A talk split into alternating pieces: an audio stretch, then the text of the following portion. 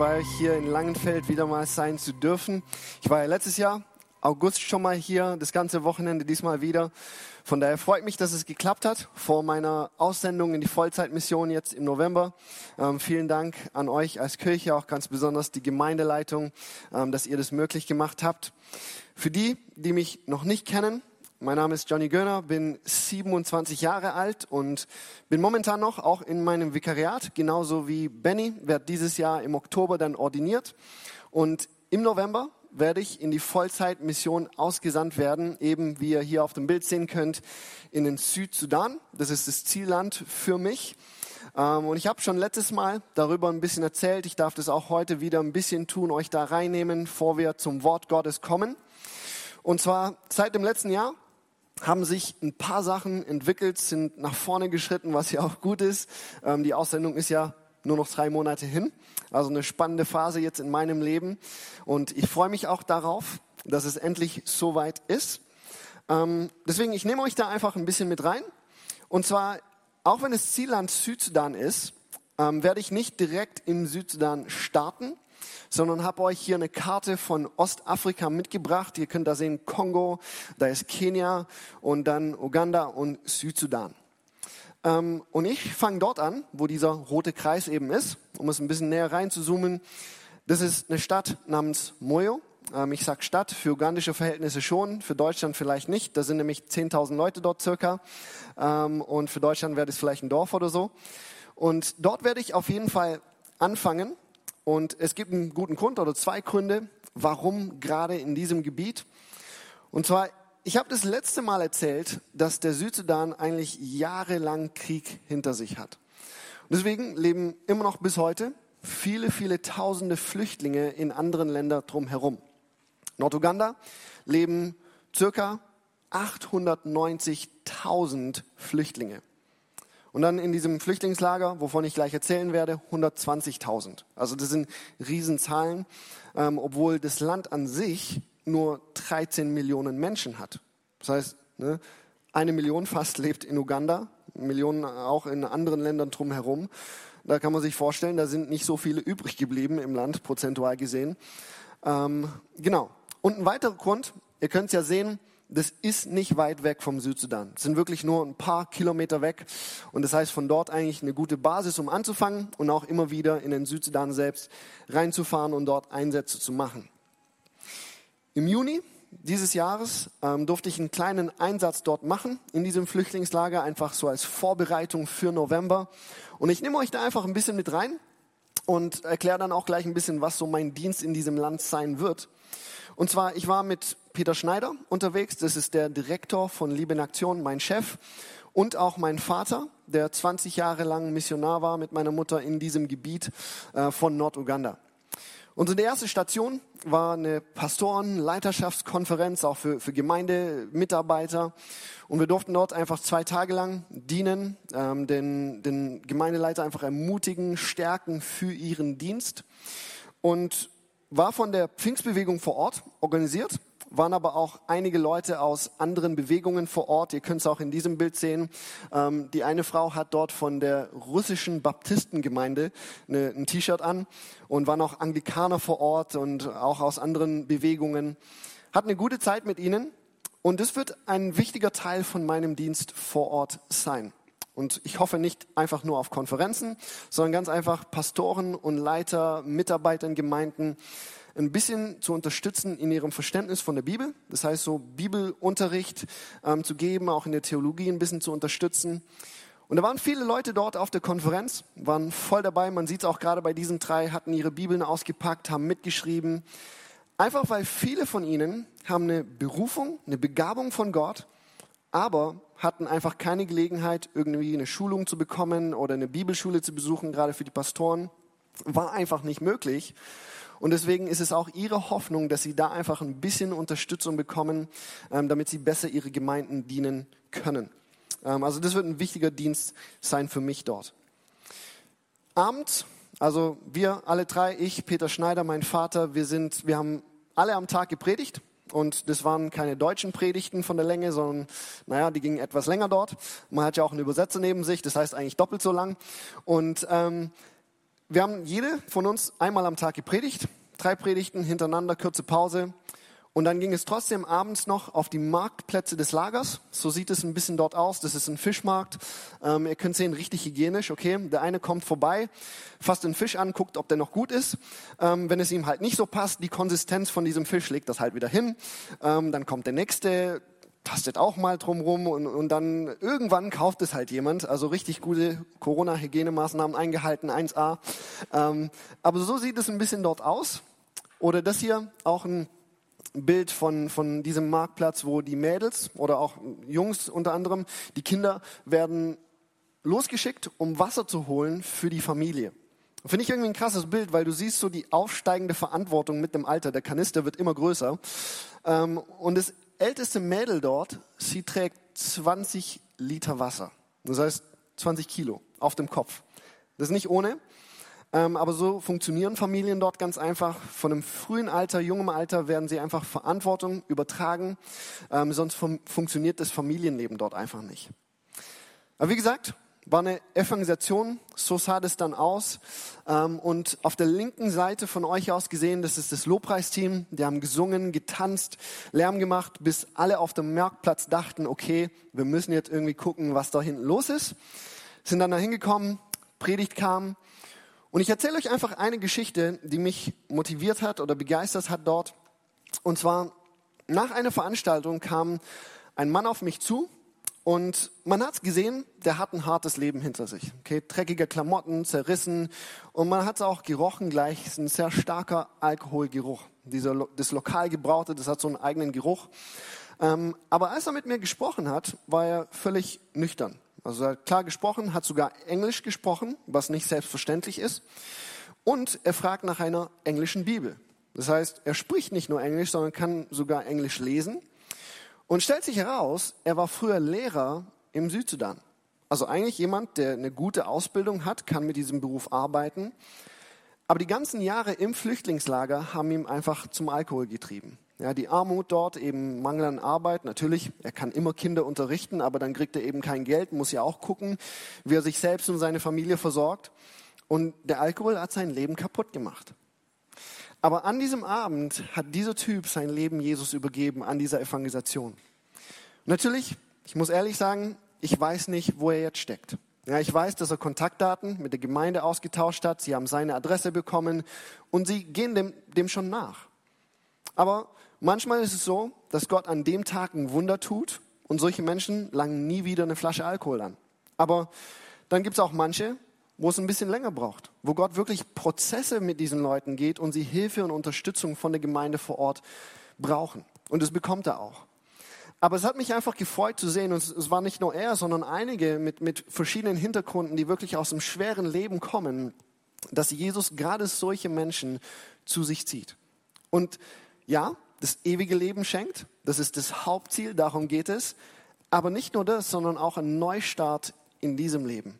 Jemand, der wirklich ein kaputtes Leben hat, dass Jesus sagt, ich gebe dir hier einen Neuanfang, du darfst wieder neu starten mit mir jetzt. Hat mich einfach motiviert, inspiriert und das ist auch ein Grund, warum ich Mission machen möchte. Ähm, gerade wegen solchen Geschichten, auch wenn es nicht immer so schön läuft. Es gibt viele Herausforderungen, ähm, aber sowas gehört eben auch dazu, was, was man erleben darf. Die letzte Station, ähm, wo wir hingegangen sind, war das hier, die technische Schule. Habe ich auch letztes Mal schon ein bisschen erwähnt wurde von meinen Eltern gegründet, 2012. Und wir als Liebe in Aktion haben einfach angefangen, junge Menschen, unter anderem aus dem Flüchtlingslager oder auch junge Uganda, dorthin zu schicken, die sich niemals so eine Ausbildung leisten könnten.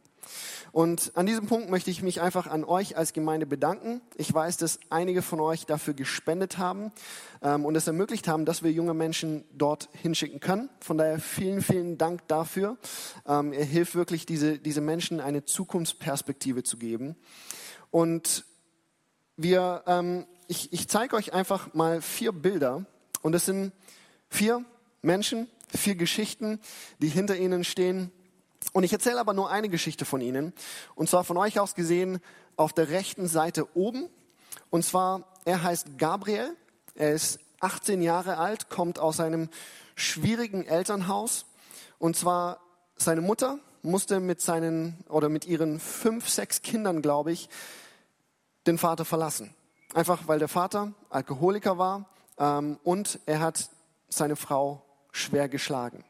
Also ein unglaublich schwieriges Verhältnis zu Hause. Sie musste fliehen mit den Kindern. Und das heißt, sie muss jetzt alleine für ihre Kinder sorgen. Kommt jetzt sowieso aus armen Verhältnissen, das heißt Schulbildung schwer zu finanzieren. Und auch er, das wäre nie möglich gewesen, dass er sich so eine Ausbildungsstelle leisten könnte. Für deutsche Verhältnisse ist es überhaupt nicht teuer. Die ganze Ausbildung war, wir mussten den Preis ein bisschen erhöhen, aber das ist 295 Euro. Bei manchen Schulen ist es ja hier die Anmeldegebühr. Und das ist dort die ganze Ausbildung, aber für ihn komplett unmöglich. Hätte er nie geschafft alleine. Und deswegen freut es mich gerade, dass, dass wir solche Projekte starten können, wo wir jungen Menschen helfen, einfach auf die Beine zu kommen, sich selbst, ihrer Familie zu versorgen ähm, und dadurch sich wirklich ein Leben dort aufzubauen. Braucht natürlich noch viel. Das ist nur die Ausbildung. Man muss es auch schaffen im Berufsleben, ähm, Arbeit finden oder eben ein Geschäft aufbauen können.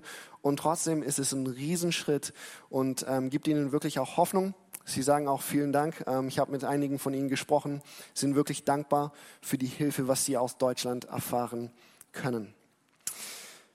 Genau. Ähm, das war von, von der Mission einfach ein bisschen Falls jemand Interesse hat, da ein bisschen die Arbeit zu verfolgen im Südsudan, wie es weitergeht, draußen habt ihr ja Flyerständer und da liegt auch der Rundbrief, gibt auch die Geschichte von dieser Frau links oben, das ist die Grace, könnt ihr auch nachlesen in dem Rundbrief. Ähm, oder nehmt einfach diese Flyer mit, da könnt ihr euch anmelden für den Rundbrief und findet da auch viele andere Details drauf. Genau, vielen Dank dann noch von meiner Seite wieder, dass ich da sein durfte, das mit euch teilen durfte. Ähm, ich bin wirklich unglaublich dankbar für alle Unterstützung, ob das finanziell ist oder im Gebet. Ähm, danke, dass ihr als Kirche einfach da ein Teil davon seid. Ähm, das bedeutet mir wirklich sehr viel. Genau, wir wollen einfach jetzt zum Wort Gottes übergehen. Und vor wir da einsteigen, möchte ich einfach für uns beten. Himmlischer Vater, ich danke dir für diesen Morgen. Ich danke dir für deine Gegenwart, dass du unter uns bist und jedem Einzelnen von uns begegnen möchtest. Und ich bitte dich jetzt für dein Wort, dass du dadurch zu uns sprichst, uns veränderst und mehr wie Jesus machst. In Jesu Namen, Amen. Ja, ich möchte mit euch heute eine Frage anschauen. Und zwar diese hier. Die Frage ist, wie wird Jesus durch dich sichtbar? Und dafür schauen wir einfach ein bisschen in den Philipperbrief rein. Ähm, und wir fangen mit dem Text an, Philipper 2, 6 bis 11.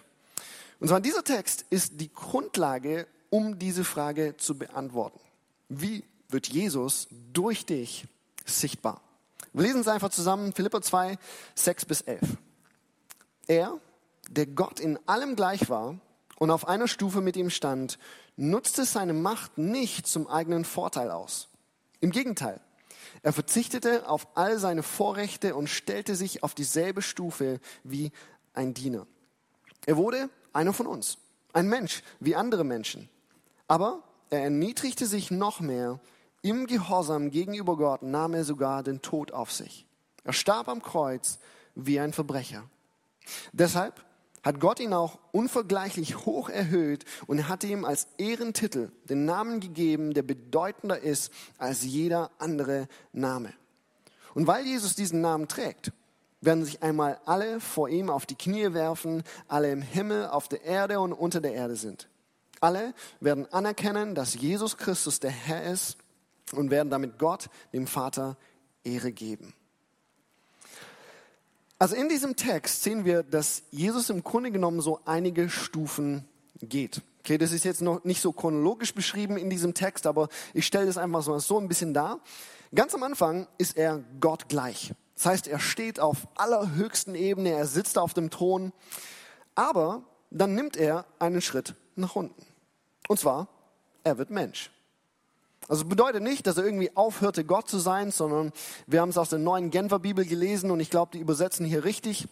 In dem Sinne, er verzichtete einfach auf seine Vorrechte, auf seine Privilegien, die zum Gottsein dazugehören. Und er wird Mensch. Aber das Ding ist, er wird nicht einfach Mensch und wächst im Königspalast auf und lässt sich bedienen von allen Leuten und hat, was weiß ich, Gold und Silber und all diese Sachen um sich herum, sondern vielmehr, er wird wie ein Diener. Er übernimmt die Aufgaben, die normalerweise manchmal Sklaven damals gemacht haben. Zum Beispiel, er wäscht die Füße von seinen Jüngern. Er kommt nicht, um bedient zu werden, sondern um dich und mich zu dienen. Wird wie ein Sklave. Aber nicht nur das. Er erniedrigt sich selbst noch weiter und stirbt am Kreuz. Der schrecklichste Tod, den es damals gab. Römer dürften eigentlich nicht gekreuzigt werden, zumindest im Normalfall nicht, sondern dieser Tod, es war reserviert für Sklaven, Aufständische, für den Abschaum der Gesellschaft. Also Jesus nimmt all diese Schritte nach unten für uns. Und ganz am Ende natürlich wird er wieder zur höchsten Position erhoben, bekommt den Namen, der über alle Namen steht. Jedes Knie wird sich beugen, jeder Mund bekennen, Jesus Christus ist Herr. Aber jetzt ist die Frage, warum schreibt Paulus diesen Text eigentlich? Ich meine, er schreibt es ja nicht, um irgendwie Lehrer auf der Bibelschule Unterrichtsmaterial zu geben. Das ist definitiv hilfreich, ja. Das tun wir auch in der Gemeinde. Wir wollen ja das lesen und rausfinden, okay, wer war Jesus eigentlich und was hat dieser Jesus getan? Das steckt da definitiv drin. Aber das ist nicht der Grund, warum Paulus geschrieben hat, sondern eigentlich schreibt er aus ganz praktischen Gründen. Und zwar, um Jesus als perfektes Vorbild für unser Leben darzustellen. Damit wir sehen, wie sich Jesus verhalten hat und dass wir in gewisser Weise uns genauso verhalten.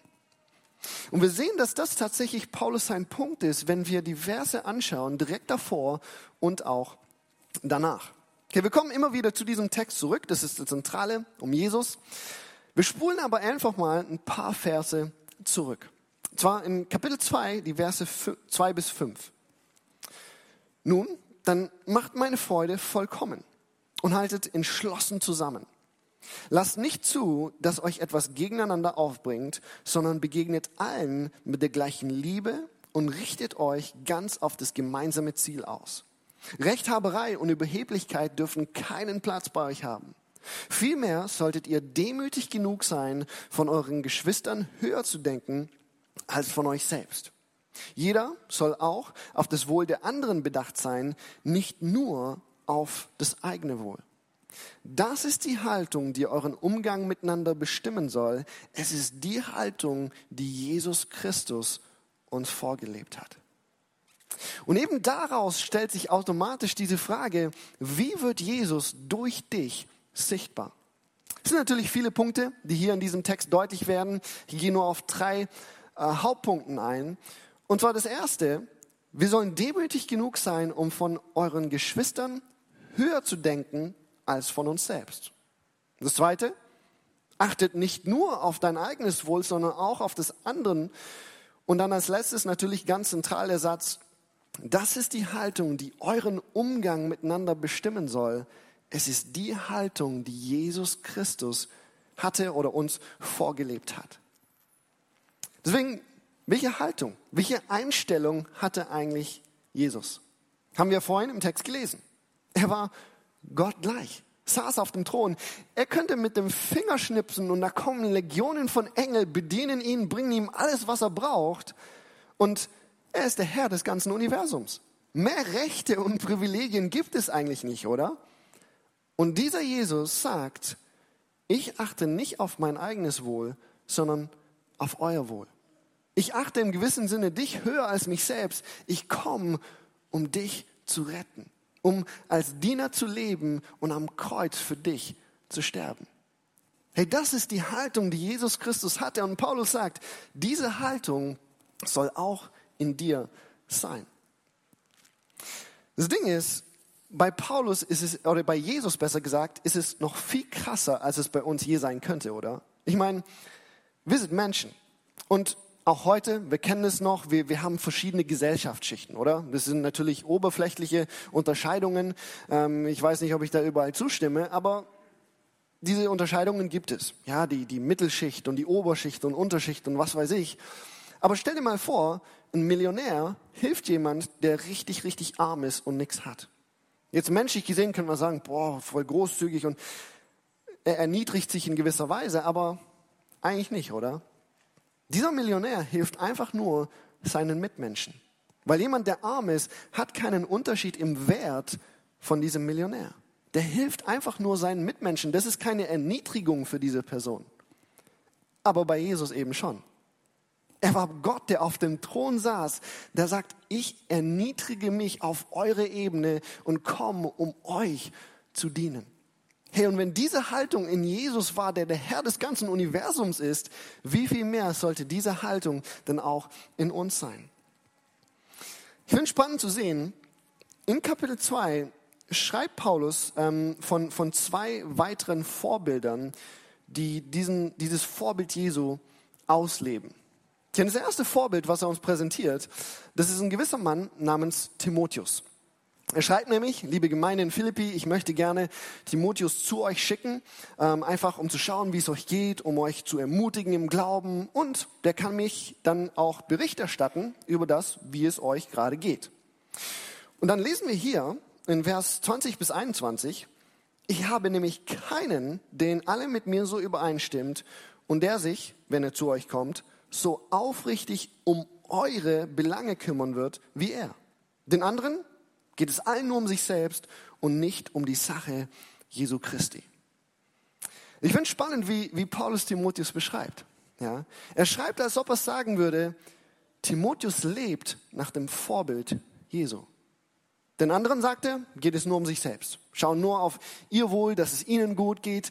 Aber irgendwie ist dieser Timotheus anders.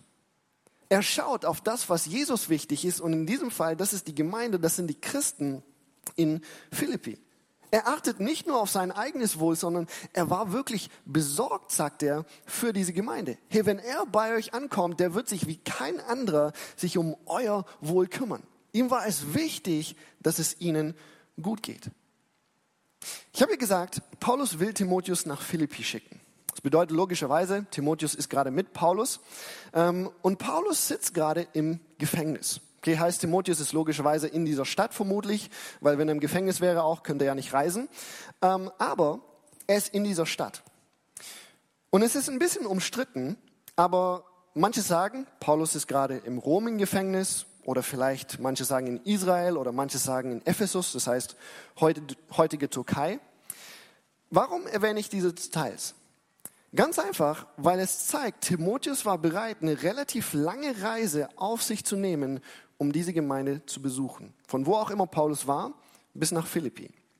Und natürlich heute, wir kennen es, okay, gerade Corona-Zeiten ist vielleicht ein bisschen schwieriger, aber sonst ist Reisen nicht schwierig. Auch nach Amerika, wie viele tausend Kilometer das sind, setzt dich in ein Flugzeug bis am nächsten Tag da. Das ist eigentlich relativ unkompliziert zu reisen heute, oder? Damals keine Flugzeuge, ja sondern die Hälfte der Distanz brauchst du manchmal Wochen, Monate, was weiß ich. Ähm, das war unangenehm, diese Schiffsreisen. Das war manchmal sehr gefährlich mit, mit den Stürmen und was weiß ich, die da hatten, äh, mit diesen kleinen Schiffen manches Mal und, und Banditen auf der Straße, was weiß ich. Also eine lange Reise, eine beschwerliche Reise, vielleicht sogar eine gefährliche Reise. Und dieser Timotheus sagt, hey, ich schaue nicht auf mein eigenes Wohl, sondern mir ist es so wichtig, dass es dieser Gemeinde gut geht. Ich reise dorthin, um dieser Gemeinde zu helfen. Er lebt nach dem Vorbild Jesu. Er achtete auf ihr Wohl. Das zweite Vorbild, was er uns gibt, ist Epaphroditus. Starker Name, ja, für deinen nächsten Sohn vielleicht, Epaphroditus, ähm, guter Name. Und Paulus, wir haben ja gesagt, sitzt gerade im Gefängnis. Und diese Gemeinde in Philippi hat eine recht gute Beziehung zu ihm. Und deswegen überlegen sie, hey, Paulus sitzt gerade im Gefängnis, was können wir tun, um ihm zu helfen? Und deswegen schicken sie diesem Mann dorthin. Also offensichtlich, auch er war bereit, die Reise auf sich zu nehmen, nur in andere Richtung. Aber wir lesen hier nur ein bisschen abgekürzt. Epaphroditus, mein Bruder und Mitarbeiter, der Seite an Seite mit mir für den Glauben gekämpft hat. Er war wirklich krank. So krank, dass er beinahe gestorben wäre, doch Gott hatte Erbarmen mit ihm. Denn dass er an das Rand des Todes geriet, lag an seinem Einsatz für die Sache Christi. Er hat sein Leben aufs Spiel gesetzt, um mir den Dienst zu leisten, den ihr selbst mir nicht erweisen konntet. Wieder sehen wir hier jemand, der nach dem Vorbild Jesu gelebt hat. Er hat natürlich mit Paulus gedient, um das Evangelium zu verbreiten, Aber wir lesen, er hat sein Leben aufs Spiel gesetzt für die Sache Christi. Und zwar eben, um Paulus zu dienen im Gefängnis. Er ist krank geworden, wäre beinahe gestorben, aber er sagt, hey, ich achte auf das Wohl des anderen. Ich achte den anderen höher als mir selbst. Ich bin bereit, mein Leben aufs Spiel zu setzen. Krasses Vorbild, oder?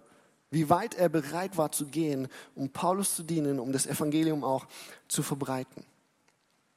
Wir schauen gleich ein bisschen weiter im Philipperbrief auf das Vorbild Jesu, aber erstmal wieder, um zu dieser Frage zurückzukommen. Wie wird Jesus durch dich sichtbar? Ich will dich ermutigen, dass du in dein Leben schaust. Und ich muss es auch tun. Und dir ehrlich die Frage stellen, bist du bereit, so zu leben? Bist du bereit, den anderen höher zu achten als dich selbst? Versteht mich nicht falsch. Paulus meint hier nicht, du darfst ja nicht auf dich selbst achten. Ja nicht. Ja.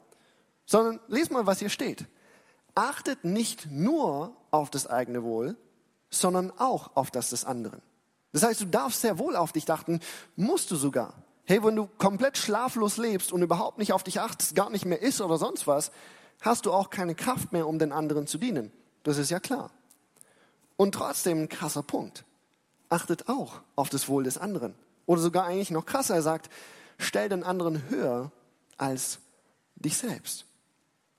Die Frage ist nur, wie machen wir das eigentlich in unserem Alltag? Hier einfach ein paar Beispiele, um das ein bisschen zu illustrieren. Ähm, vielleicht kannst du das nutzen, um auf deine Situation anzuwenden. Aber wie ist es bei der Arbeit? Okay, Urlaubsplanung, wir hatten gerade Urlaub, kommt auch wieder Urlaub. Bei mir, als ich früher im Rettungsdienst war, wir mussten uns immer absprechen. Ne? Logisch, damit genug Leute auf der Rettungswache sind, wenn Rettungswagen ausfallen, ist vielleicht nicht so gut für die Gesellschaft. Ähm, also wir mussten uns absprechen. Vielleicht bei dir ähnlich auf der Arbeit. Wie machen wir das? Ich poche auf mein Recht. Hauptsache, ich bekomme die guten Sommerwochen. Die anderen können gucken, was für Wochen die kriegen. Hauptsache, ich bekomme meinen Traumurlaub. Ja, natürlich, wenn man Kinder hat, ein bisschen schwieriger. Ja, man muss achten, auf, dass es in den Schulferien ist, was weiß ich. Aber vermutlich haben die anderen Leute ja auch Kinder. Deswegen einfach, wie geht man damit um? Stellen wir immer unser Recht in den Vordergrund oder sagen wir, hey, ich, ich versuche mich dir anzupassen. Ich gehe auf deine Wünsche ein und gucke, dass es auch dir gut geht.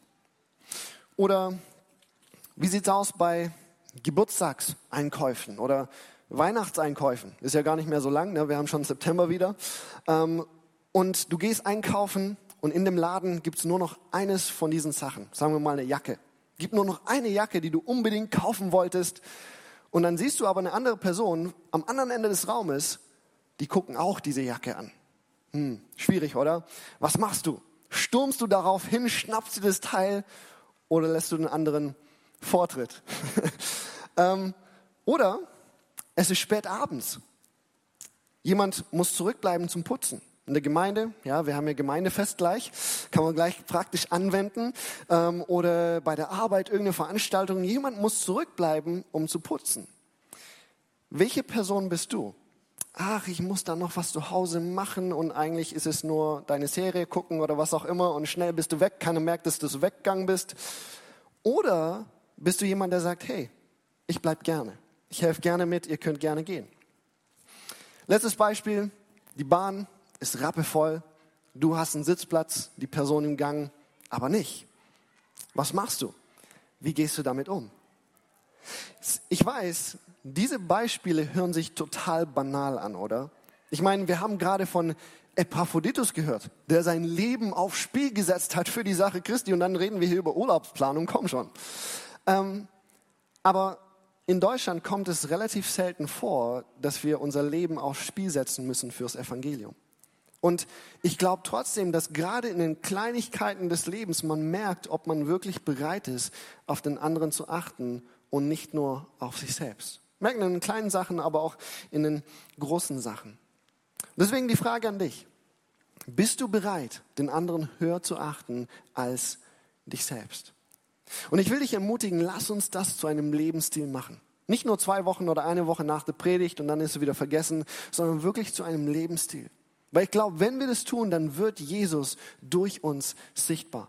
Und das ist ein unglaublich starkes Zeugnis für Menschen, die Jesus noch nicht kennen.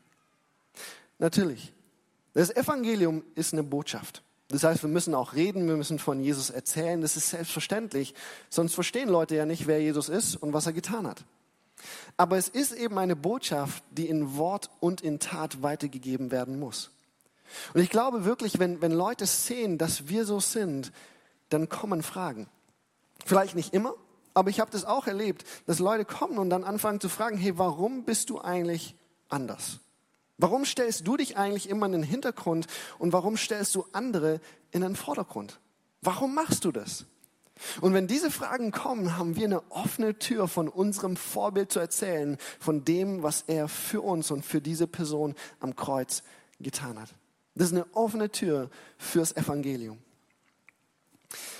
Wir gehen weiter im Philipperbrief. Ähm, Jesus wird ja beschrieben, Kapitel 6, äh, Kapitel 2, 6 bis 11. Und direkt danach wendet sich Paulus wieder an diese Gemeinde.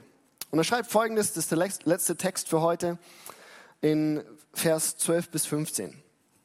Darum, meine Geliebten, ihr wart ja immer gehorsam, nicht nur in meiner Gegenwart, sondern noch viel mehr in meiner Abwesenheit. Wirkt mit Furcht und Zittern euer Heil. Denn Gott ist es, der in euch das Wollen und das Vollbringen bewirkt zu seinem Wohlgefallen. Tut alles ohne Murren und Bedenken, damit ihr rein und ohne Tadel seid. Kinder Gottes ohne Makel, mitten in einer verkehrten und verwirrten Generation, unter der ihr als Lichter der Welt leuchtet. Also die, die gestern ähm, im Bibelseminar dabei waren, werden merken, achtet auf Verbindungswörter. Ähm, und das erste sehen wir hier schon. Er fängt mit dem Satz an oder mit dem Wort an, darum. Und das ist eine Begründung. Weil direkt davor kam ja die Geschichte Jesu. Geht um, um darum, dass er Gott war, sich selbst erniedrigt hat, am Kreuz gestorben ist, wieder erhoben wurde. Und eben aufbauend auf diese Geschichte Jesus sagt Paulus, darum, aus diesem Grund sollt ihr gehorsam sein. Das bedeutet, unser Verhalten soll sich auf das Verhalten Jesu aufbauen. Wenn wir über sein Leben, sein Tod, seine Erhöhung nachdenken, das soll dazu führen, dass sich etwas in dir verändert.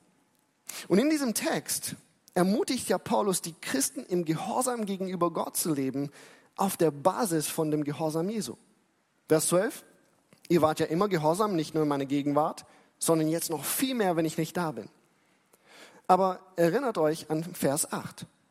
Aber Jesus erniedrigte sich noch mehr im Gehorsam gegenüber Gott nahm er sogar den Tod am Kreuz auf sich. Herr Jesus war gehorsam bis zum äußersten Extrem. Er wusste, dieser Weg, den Gott für ihn vorbereitet hat, ist ein Weg, der gefüllt ist mit Schmerzen, mit Leid, mit dem Tod am Kreuz. Und trotzdem ging er diesen Weg aus Gehorsam und weil er gesehen hat, was Gott dadurch tun wollte. Und zwar deine Rettung. Deine und meine Rettung. Und Paulus sagt, dieses Vorbild soll in dir sichtbar werden. Wir haben es ja gesehen in Epaphroditus, ja, der ist zwar nicht gestorben, aber hat sein Leben aufs Spiel gesetzt für die Sache Jesu. Und ich finde es krass, oder? Dieser absolute Gehorsam bis ins äußerste Extrem, Paulus sagt, das soll in dir sichtbar sein. Wir haben natürlich gesagt, in Deutschland kommt es sehr selten dazu, dass wir unser Leben aufs Spiel setzen müssen fürs Evangelium oder so. Und trotzdem, es geht ja nicht darum, dass wir jetzt unser Leben einfach willkürlich riskieren müssen. Wir sollen ja verantwortlich damit umgehen. Der Punkt ist vielmehr der, diese Bereitschaft, in allem gehorsam zu sein, das sollen wir haben. Und es hört sich natürlich krass an, was Paulus hier verlangt. Jesus gehorsam bis zum äußersten Extrem und das sollen wir tun. Ich habe aber einen interessanten Gedanken gelesen als ich mich mit diesem Text einfach beschäftigt habe, auch mit dieser Predigt für heute. Und zwar ist einfach die Art und Weise, wie Paulus mit dieser Gemeinde spricht. Und zwar, er spricht nicht wie ein General mit seinen Soldaten. Okay, ich war ja bei der Bundeswehr. Es geht manchmal ziemlich laut und hart zu. Ähm, Generäle sitzen schön in ihrem Büro oben, trinken ein Tässchen Kaffee und die Soldaten kriechen im Schlamm rum.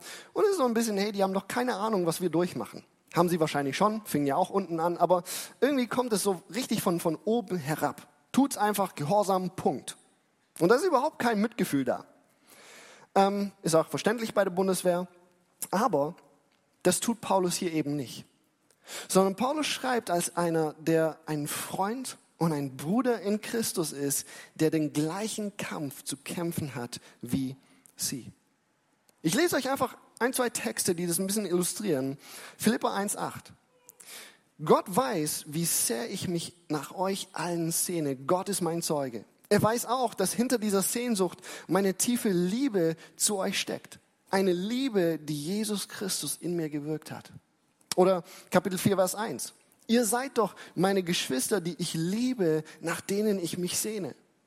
Kapitel 1, äh, 29. Ihr leidet für Christus genauso wie ich. Wir kämpfen den gleichen Kampf. Oder nur zusammengefasst, ähm, Kapitel 3, 12 bis 20. Er sagt, ich bin noch nicht perfekt.